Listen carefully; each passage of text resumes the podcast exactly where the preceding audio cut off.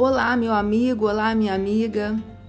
Eu hoje vou fazer a leitura do capítulo 2 do livro de Provérbios. Vem comigo? Filho, aprenda o que eu lhe ensino e nunca esqueça o que mando você fazer. Escute os sábios e procure entender o que eles ensinam. Sim, peça sabedoria e grite pedindo entendimento.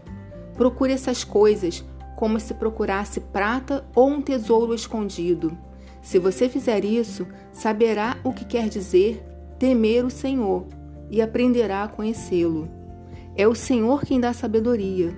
A sabedoria e o entendimento vêm dele. Ele dá ajuda e proteção a quem é direito e honesto. Deus protege os que tratam os outros com justiça e guarda os que lhe obedecem. Se você me ouvir, entenderá o que é direito, justo e honesto, e saberá o que deve fazer. Você se tornará sábio, e a sua sabedoria lhe dará prazer.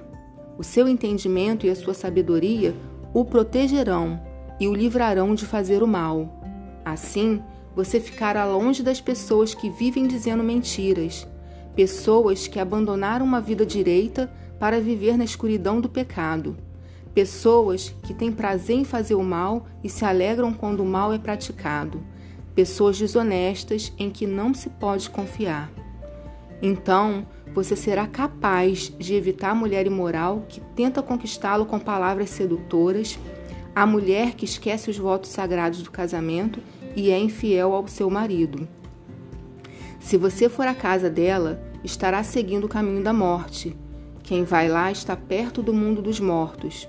O homem que visita essa mulher não consegue voltar para a estrada da vida.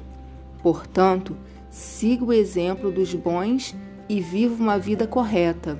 Os homens direitos de caráter viverão nesta nossa terra.